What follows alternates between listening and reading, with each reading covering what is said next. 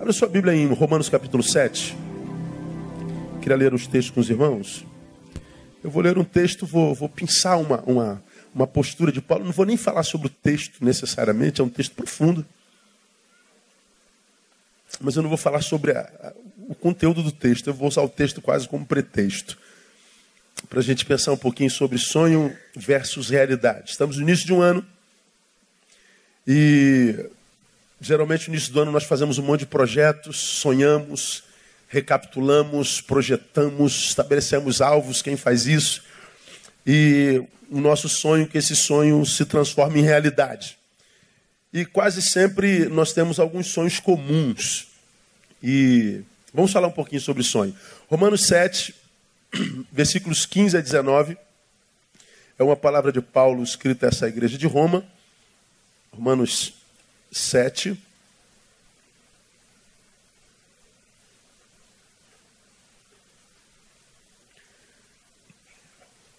Paulo fala sobre a lei que condena e Jesus que liberta e tudo mais. Ele diz assim, ó, no, no versículo 15: Pois o que faço não o entendo, porque o que quero, isso não pratico, mas o que aborreço, isso faço. Está no 19. Pois não faço o bem que quero, mas o mal que não quero, esse pratico. Ora, se eu faço o que não quero, já não faço eu, mas o pecado que habita em mim. Acho então esta lei em mim, que mesmo querendo fazer o bem, o mal está comigo.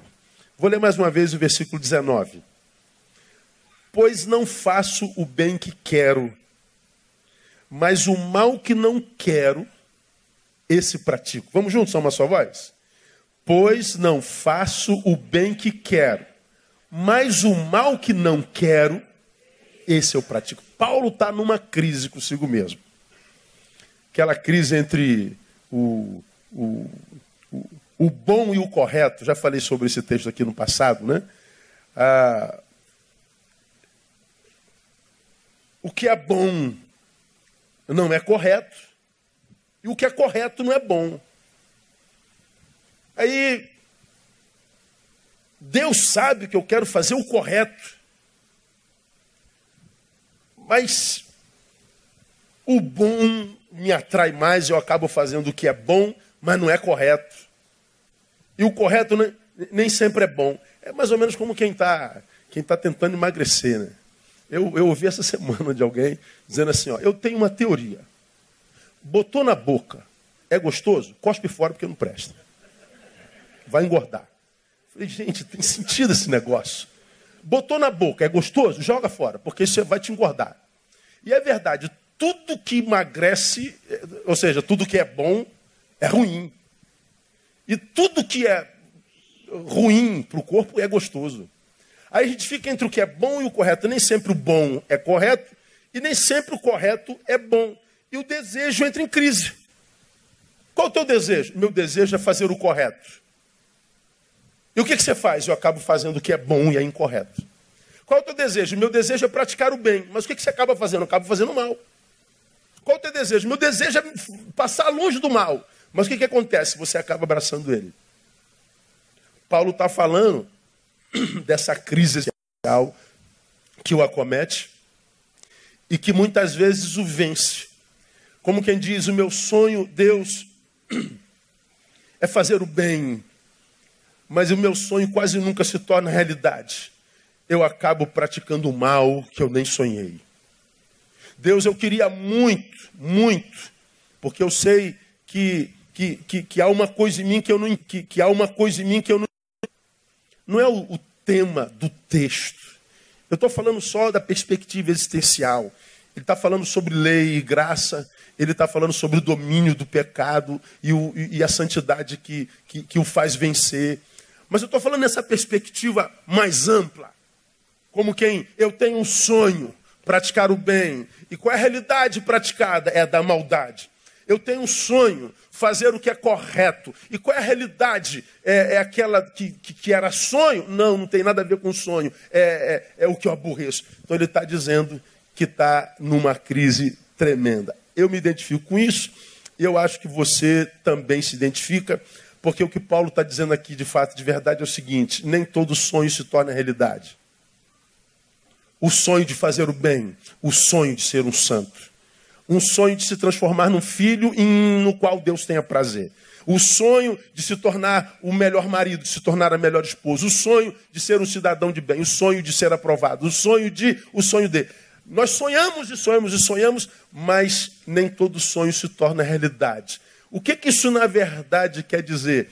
Que quase nunca a realidade que nós vivemos, portanto, foi produto de um sonho. O sonho de Paulo, fazer o bem. Qual é a realidade? A prática do mal.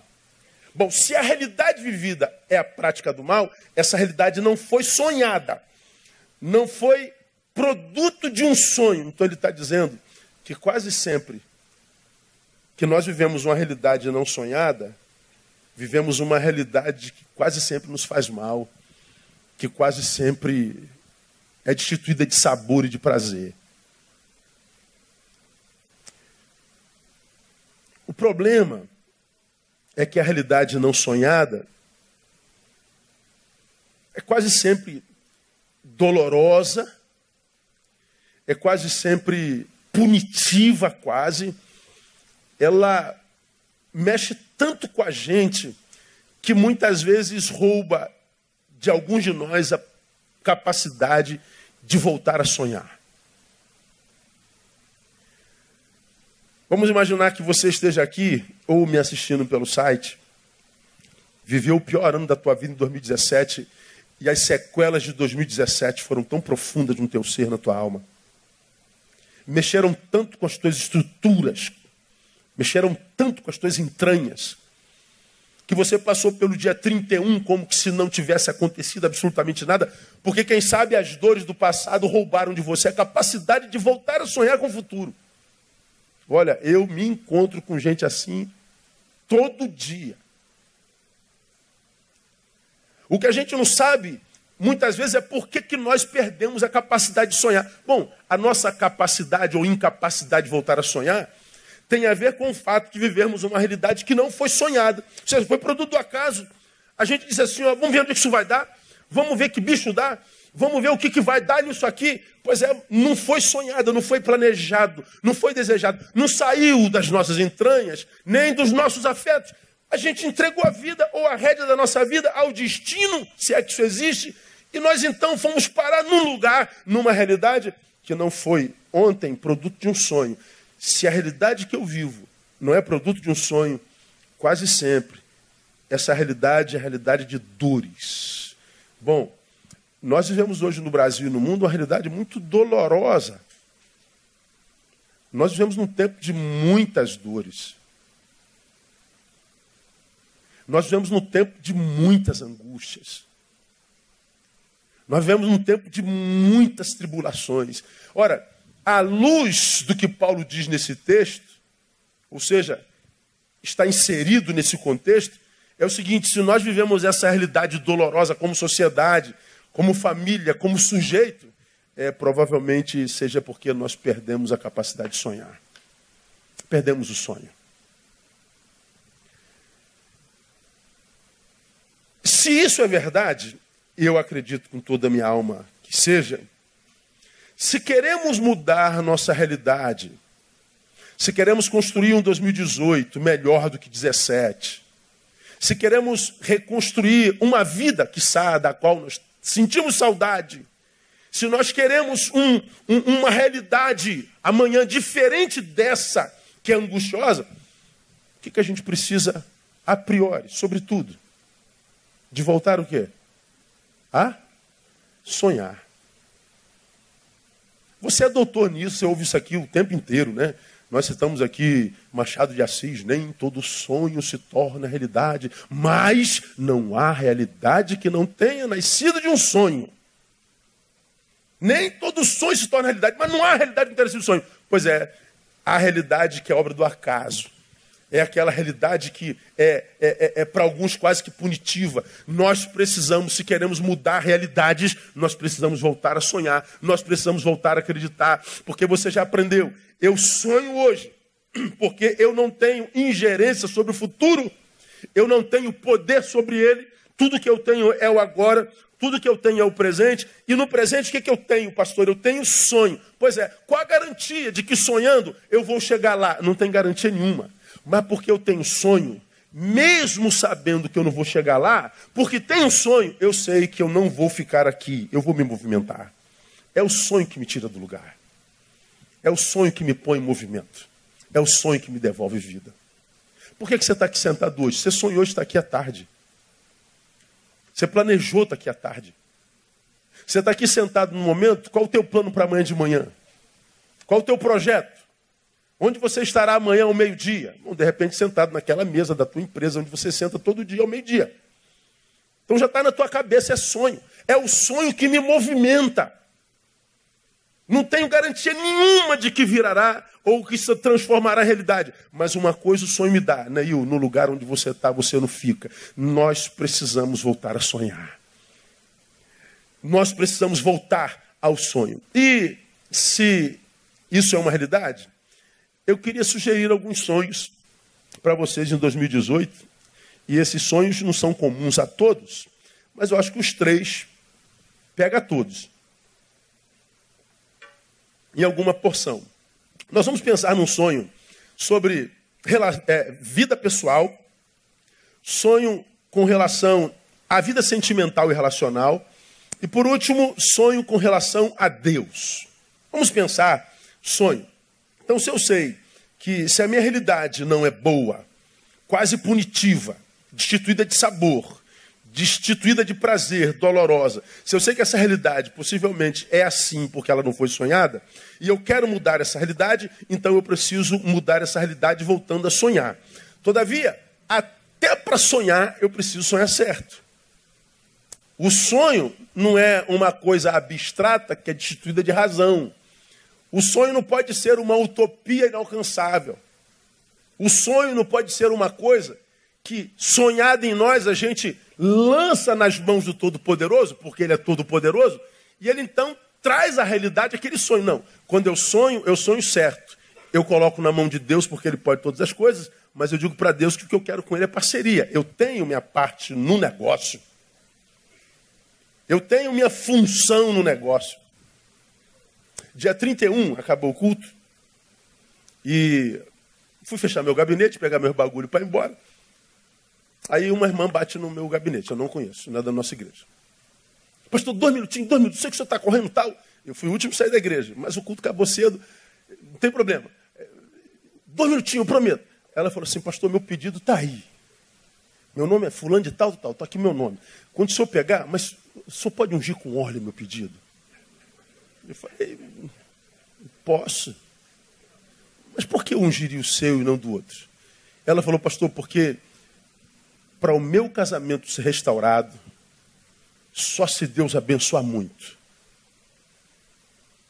Aí eu falei assim: não, irmã, eu não sei qual é o problema do seu casamento, mas seu casamento não depende de Deus, não, depende da senhora e do marido.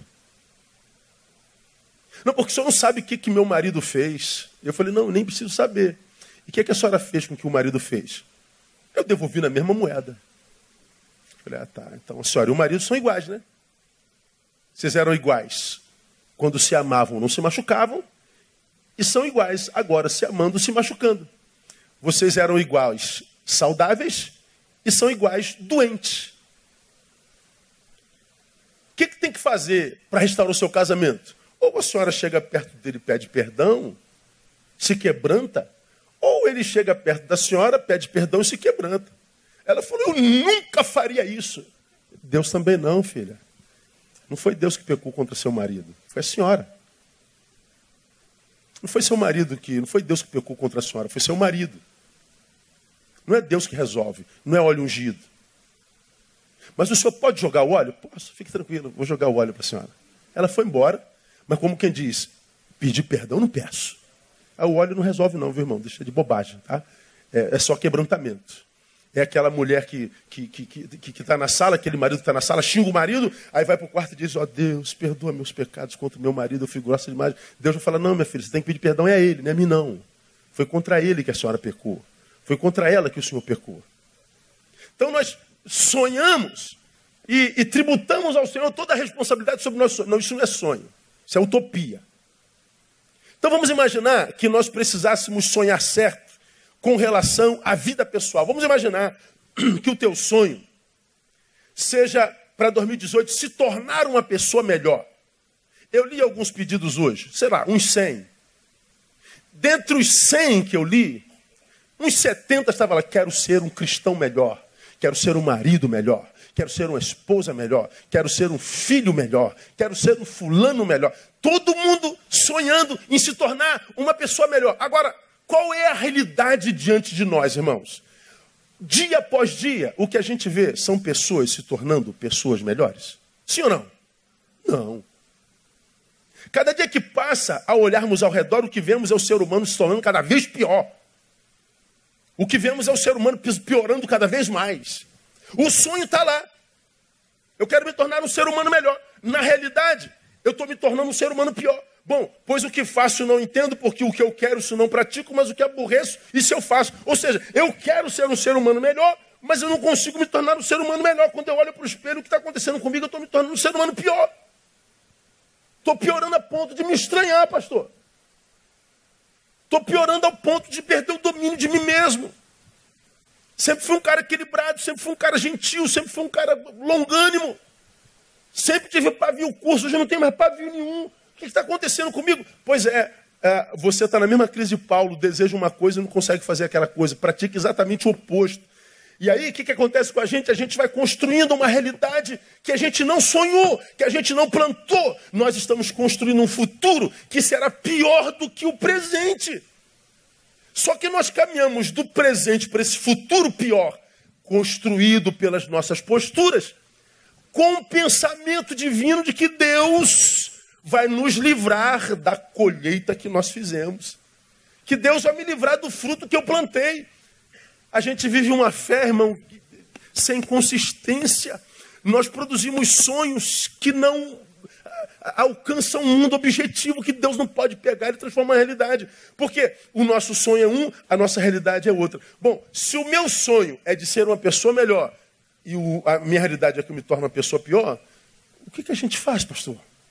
Bom, a gente sonha acordado. O que, que é sonhar acordado? É sonhar e trabalhar. Vou contar aqui o que eu já contei umas 200 mil vezes nesses anos que eu estou aqui. Eu entrei na Brigada Paraquedista aos 17 anos de idade. Sou criado no Evangelho. Meus amigos todos foram batizados aos 9 anos de idade, 10 anos de idade. E eu sempre fui um garoto meio padrão. Aí os idosos da igreja diziam assim: Neil, os seus amigos todos batizaram, você, por que você não batiza? Eu, de moleque, nove anos, falei assim: não, porque eu quero passar pela experiência da conversão. Meu filho, mas você é criança e você nasceu no Evangelho. Quem, quem, quem cresceu no Evangelho é assim mesmo, vai direto. Como quem não passa pela conversão, não. Eu falei, não, mas eu quero saber como é que esse negócio de morrer, nascer de novo, nova criatura e tudo mais. E os velhinhos não ficavam conformados o fato de eu não batizar. 10 anos, 11 anos, 12 anos, 14 anos, eu na igreja, participando de tudo. Eu já sabia mais Bíblia do que os, os jovens todinhos da igreja, mas eu não tinha experimentado a tal da nova vida em Cristo Jesus, da conversão. Pelo que se alguém está em Cristo, o que, que diz lá? Nova criatura. Eu quero saber que nova criatura é essa. Você já é, né? mas eu não senti. Pois bem, me converti aos 17 anos, entrando na Brigada Paraquedista. Eu falei, puxa Deus, tanto tempo para me converter, eu me converto quando entro no quartel, o pior lugar para ser crente. Não tem problema, eu consegui ser crente no quartel.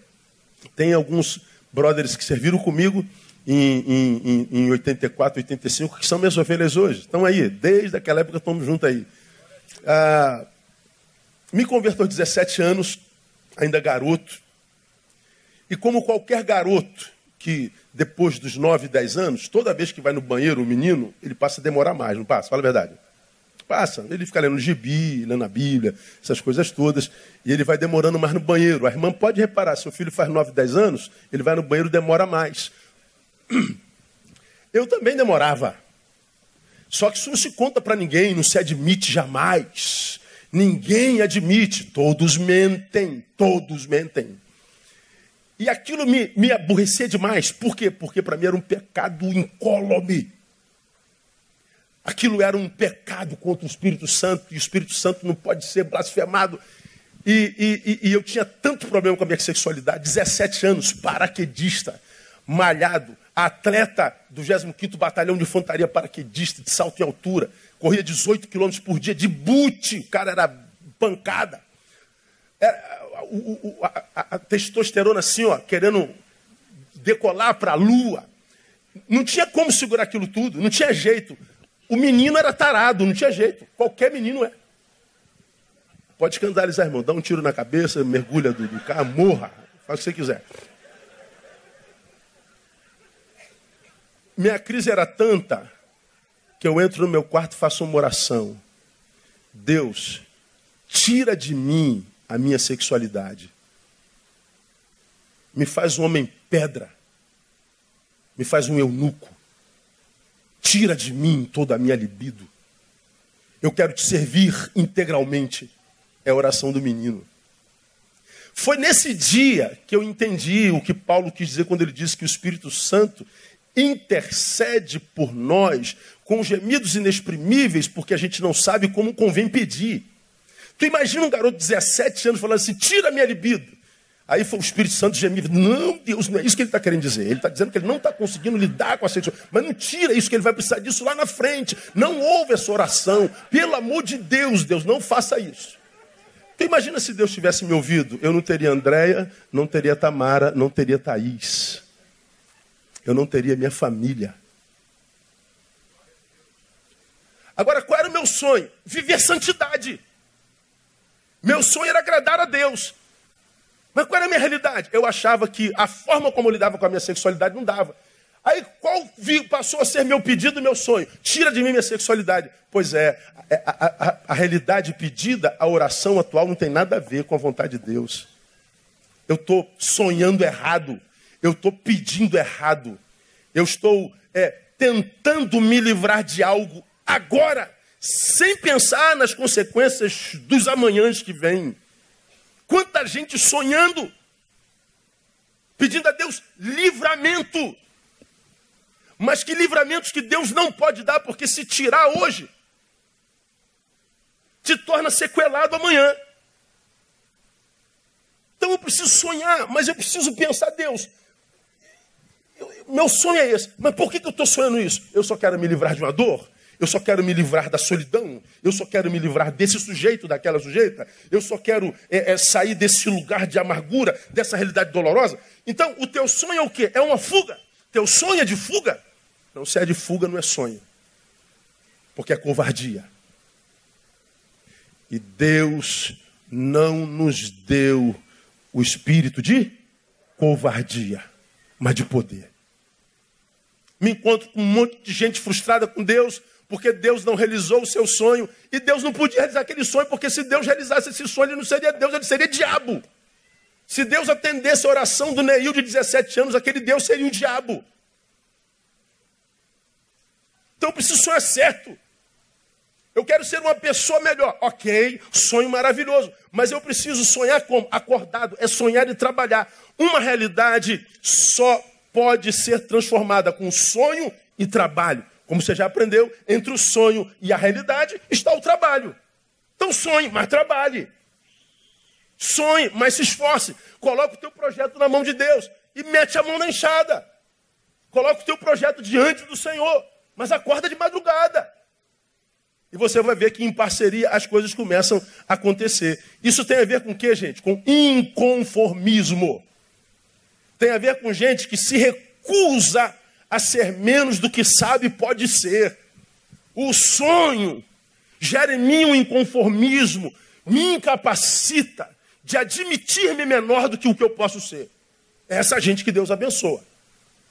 Agora, quando o universo, Deus, encontra-se com alguém que tem potencial, mas não acredita mais nele, nem Deus pode fazer. Deus trabalha com o que eu ponho na sua mão. A multidão estava faminta. Jesus despede essa gente porque já é tarde e a gente não tem como alimentar. Cinco mil homens, além de mulheres e crianças. A ideia de que seria entre 14 e 15 mil pessoas. Nós não temos como alimentar essa. Despede. Dá-lhes voz de comer. Mas nós não temos nada. Sai por aí e procura. Eles acharam o quê? Cinco pães e dois peixinhos. Para alimentar 15 mil? Utopia. É. Só que era o que eles tinham. E por que, que o milagre aconteceu? Porque o que eles tinham foi posto na mão do Senhor. Então Deus não fez do nada. Deus fez do que eles ofereceram. Agora, o que, que a gente encontra em comum nos fracassados? É a falta de fé em si mesmo. É a gente que não consegue trazer a ebulição de novo seus talentos. É gente que prefere se entregar à revolta. É gente que prefere se, integrar, se entregar aos inúteis, aos revoltados, porque essa sociedade burguesa, porque essa sociedade branca, porque essa sociedade elitista, porque essa sociedade não dá oportunidade. É, não dá oportunidade, mas tem um monte de negro que está aí em cima, tem um monte de pobre que acendeu, tem um monte de gente que está vivendo vida digna e não se vendeu, não se corrompeu. Enquanto tem um monte de louro de olhos azuis na, na sarjeta. Um monte de gente que foi criada na, na Zona Sul está na sarjeta. Porque tem a ver com a forma como se enxerga e não como o enxergam. Eu sou como sou porque eu me enxergo como me enxergo. Você é como é porque você se enxerga como se enxerga. Agora, tem muita gente que está fracassada e diz: Eu estou assim porque você me enxerga assim. Eu estou assim assado porque você disse que eu sou isso. Eu estou assim derrotado porque eles disseram que eu. Pô, você não é o que os outros dizem que você é. Você é o que Deus diz que você é. E Deus diz que você é a menina dos olhos deles. Deus diz que você pode todas as coisas daquele que te fortalece. Agora, você não acredita nisso. O que, que Deus tem a ver com isso? O que, que Deus pode fazer? Então tem que sonhar acordado. Recuse-se a ser menos do que sabe pode ser. Não tem uma música que a gente canta? Render a ti adoração e derramar meu ser é o que meu coração deseja toda manhã. Te imaginar é me inspirar para te dizer: estou apaixonado cada vez mais por ti. Senhor, tu és incomparável. Teu nome é maravilhoso. Olha, olha o refrão. Leva-me além, leva-me além, a um nível mais profundo de intimidade contigo, ó Senhor. Leva-me além, leva-me além, da flua mais da tua unção mais do teu poder. Leva-me além, a um nível mais profundo. Agora, nós servimos a um Deus que pode nos levar aonde Ele quiser. Agora, Ele leva aquilo que a gente dá na mão dele. Então, meu irmão, não cabe essa história de ficar choramingando na mesa dos outros, na porta dos outros, no gabinete dos outros, no escritório dos outros. Já passou essa fase. Já, já transcendemos essa fase da meninice. Ou nós sonhamos acordados, ou nós ficamos onde estamos, vivendo a realidade não sonhada e fazendo parte do time dos revoltados facebookianos inúteis, analistas de feitos alheios. Bom, os que cujos feitos você analisa estão fazendo. E você? Porque não faz nada, analisa seus feitos. Então, alguns nasceram para usar dedo, para analisar feitos alheios. Outros nasceram para fazer, para realizar. Eu não acredito que no povo de Deus tem alguém para quem Deus não tenha plano. Quando você nasceu, Deus já tinha um plano para a sua vida antes da sua, do seu nascimento. Então você precisa tomar posse disso. Então, para você que pretende um 2018 realidade sonhada, para você que pretende ascender 2018, não é dos que vão ficar para trás, porque muitos vão ficar mesmo. Eu te dou três conselhos para você, então, trabalhar, sonhar e trabalhar. Primeiro, detecte com honestidade sua área mais deficiente. Qual é a tua área mais deficiente na vida? Você sabe qual é? Aonde reside a tua fraqueza? Qual é a tua deficiência? Contra o que você gasta mais força, ânimo? O que te adoece mais? Pois é, então você tem que detectar essa área, você tem que saber qual é a sua fraqueza, porque o diabo sabe qual é. E é nessa área que ele vai trabalhar. É ali, no calcanhar de Aquiles de cada um de nós. Ah, deixa eu contar para você. Na minha experiência, irmão, nesses anos todos com gente, eu tenho percebido que as áreas mais deficientes de uma pessoa quase sempre estão escondidas atrás daquelas áreas que elas julgam mais eficientes nela. Vou repetir. Tem um monte de gente, todos nós temos fraquezas, todos nós. Alguns não as admitimos ou não as conhecemos, mas elas existem. E o que eu tenho detectado nesses últimos tempos? As áreas mais deficientes em muitas pessoas estão escondidas atrás daquelas áreas que elas julgam nas quais serem as mais eficientes. Eu explico para você.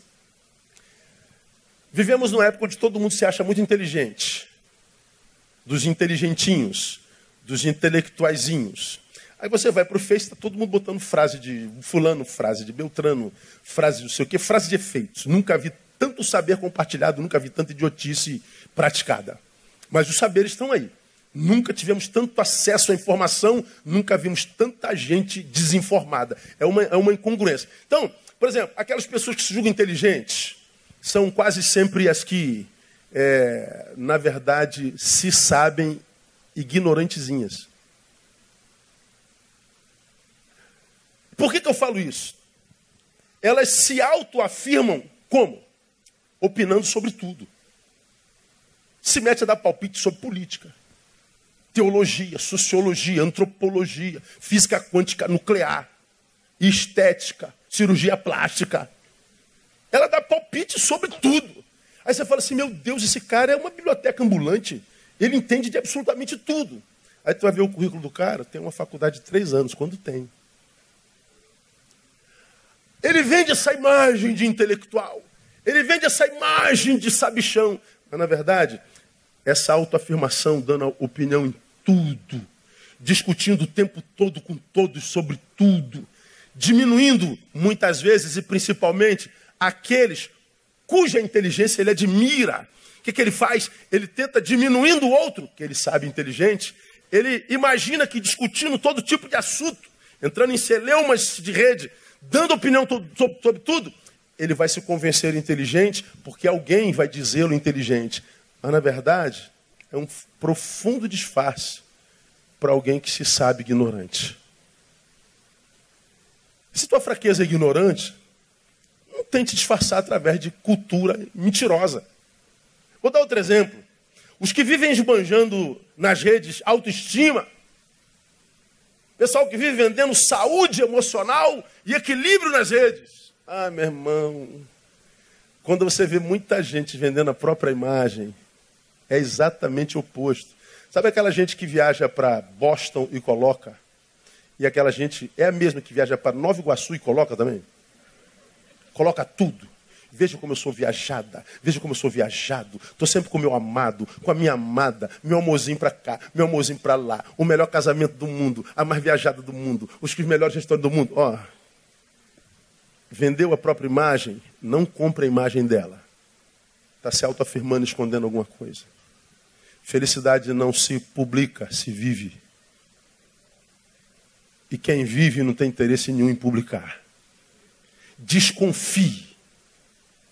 Aquelas irmãozonas que estão sempre na academia malhando.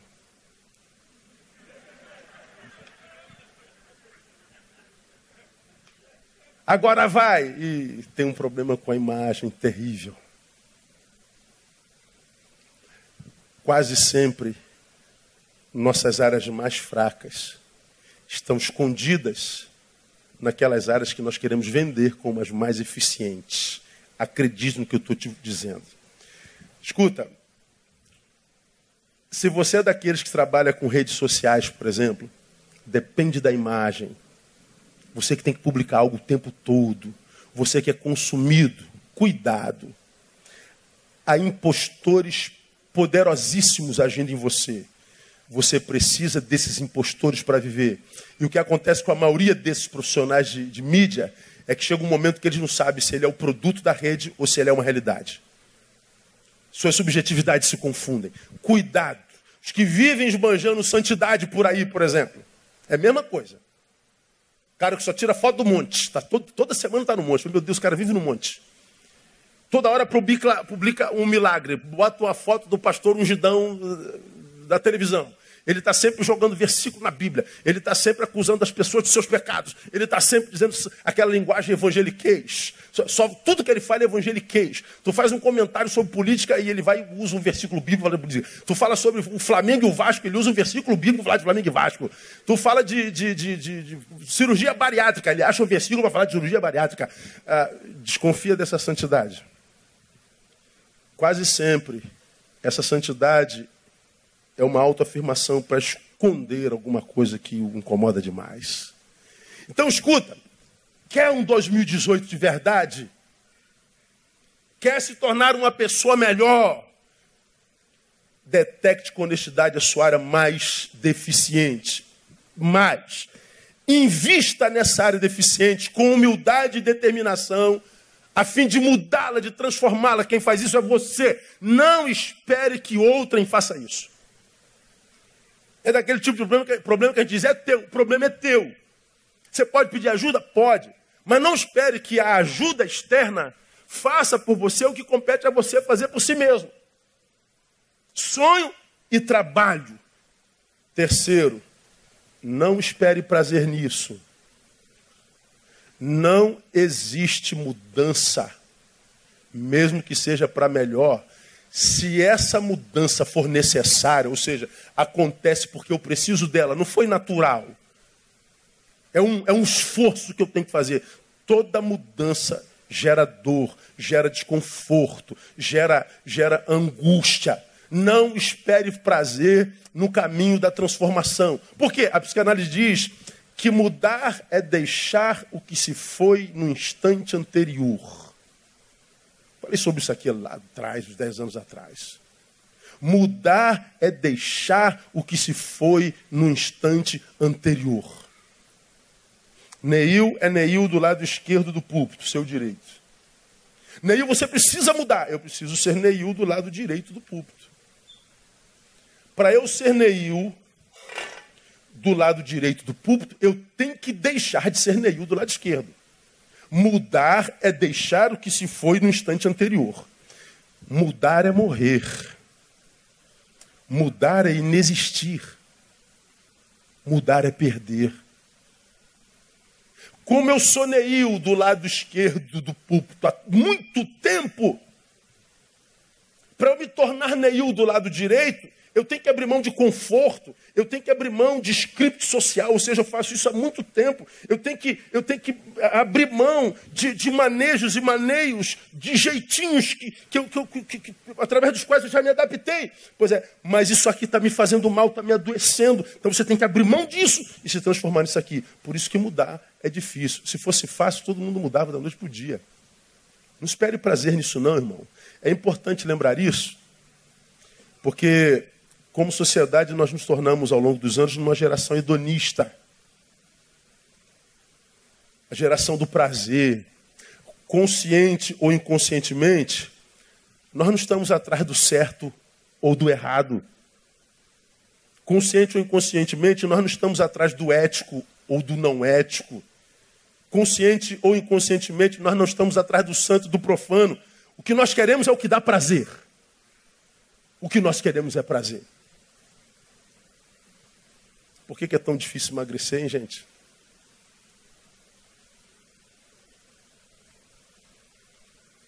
Porque a gente tem que abrir mão do prazer.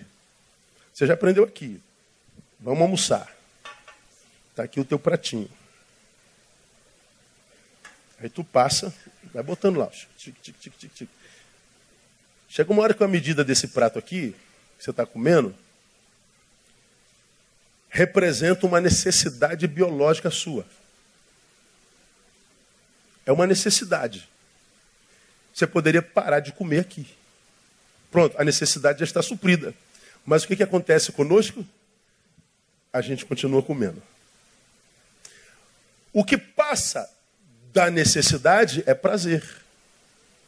Se nós comêssemos só o que supra a necessidade, não haveria ninguém acima do peso. Por que, que nós estamos acima do peso? Porque a gente não consegue abrir mão do prazer. Comeu um pedacinho da rabanadinha? Tá bom, fica, bom. A gente precisa de açúcar no corpo. Só essa rabanadinha. Mas tu come quanto rabanada? 15. Tu precisa comer 15 rabanadas? Não. Mas dá prazer? Ah, pastor. Comer uma fatia de chocotone? Tá bom. Não precisa daquele pedacinho. Faz bem, pastor. É Natal. Dia 2 a gente começa a, a dieta. Mas tu come dois chocotone. O que, que engorda a gente? É o prazer. Não é a comida. Se a comida fosse, se transformasse só no que é necessário para o corpo, tudo certo. Mas o prazer. Então você precisa fazer um regime, ou seja, tem que abrir mão do prazer. E se não abrir mão do prazer, morre. Tem gente que morre, mas não consegue abrir mão do prazer. Não consegue fechar a boca. Faz parte da natureza pós-moderna.